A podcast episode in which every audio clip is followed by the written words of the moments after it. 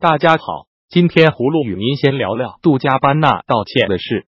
意大利高级时尚品牌杜嘉班纳辱华风波爆发后，今天两名创办人用视频发布致歉声明，表示这样的事情绝对不会再发生。他们在视频中最后还用中文齐声说：“对不起。”视频中，杜嘉班纳的两名创办人神情严肃的轮流发言，表示过去几天一直认真反省。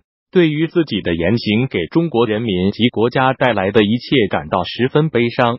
他们说，希望自己在文化理解上的偏差能得到原谅，并表示对于之前我们的表达所犯下的错误，我们必须表达歉意。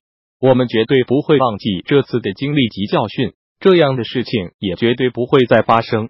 这两名设计师说，今后会竭尽全力，更加理解及尊重中国文化。葫芦认为。杜加班纳道歉应该是真诚的，因为他们本想在中国大展商业宏图。加班纳的辱华言论应予谴责。葫芦希望网友们保持理智和宽容，因为谁都会犯错。接着，葫芦与您聊聊中美洲移民大篷车的事。几千名来自中美洲国家的移民大篷车逼近美国边境之际，川普本周四再次威胁要关闭边界，抵御中美洲移民入侵。他同时也向国会施加压力，要求增加修建美墨边境围墙的基金。川普暗示，如果未获更多资金用于两国边界新建高墙，他可能搁置一项拨款协议。美国国会面临下个月是否通过提供部分联邦政府资金的期限，可能会因川普提出边界围墙资金谈不拢，导致政府停摆。美国国务卿蓬佩奥周四稍晚表示。他与墨西哥外交部长维德加瑞保持密切联系。他在国务院声明中说，已确定双方应对当前挑战，共同承诺移民队伍不会得到进入美国的许可。在本月稍早的国会选举前，川普形容移民队伍逼近如同入侵，威胁美国安全，并派遣数千名美军至边界协助戒备。胡洛对中美洲移民想实现美国梦表示理解。有梦想是一件值得称赞的事，但美国毕竟只是一个国家，无法承受太多业务。大篷车移民也应尊重美国的法律。下面，葫芦再与您说说中国驻巴基斯坦卡拉奇总领事馆遭到袭击的事。二十三日上午，中国驻卡拉奇总领馆附近发生一起恐怖袭击，造成包括两名警察在内的至少五人死亡。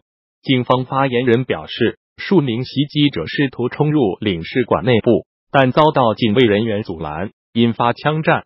事件中，两名警员和三名自杀式袭击者丧生。反叛武装俾路支斯坦解放军宣布为袭击事件负责。俾路支斯坦解放军的发言人俾路支向路透社称：“中国在剥削我们的自然资源。”胡路认为，中国通过“一带一路”计划向俾路支省提供了经济援助。用于改善该省基础设施建设，中国的目的应该是好的，但由于未考虑当地的文化冲突和政治风险，从而酿成了这次不幸事件。最后，葫芦与您说说刘少奇诞辰幺二零周年纪念大会的事。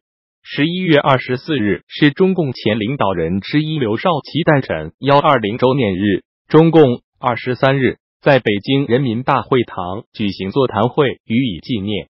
习近平发表讲话。刘少奇曾是毛泽东亲信，一九五九年成为国家主席。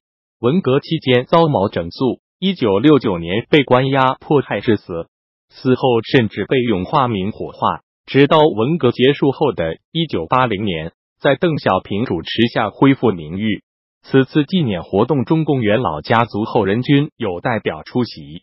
除刘少奇之子刘源外，引人注目的。还有有陈云之子陈远、毛泽东的女儿李敏、外孙王孝之、周恩来的侄女周秉德等。邓小平的女儿邓蓉本也计划前往，但因故没能出席。舆论猜测，邓家缺席纪念活动，可能与习近平关系紧张有关。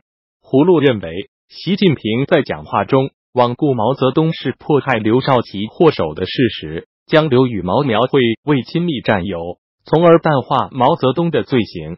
看来，习近平是要在为文革翻案这条道上走到黑了。好了，今天葫芦就与您聊到这里，明天再见。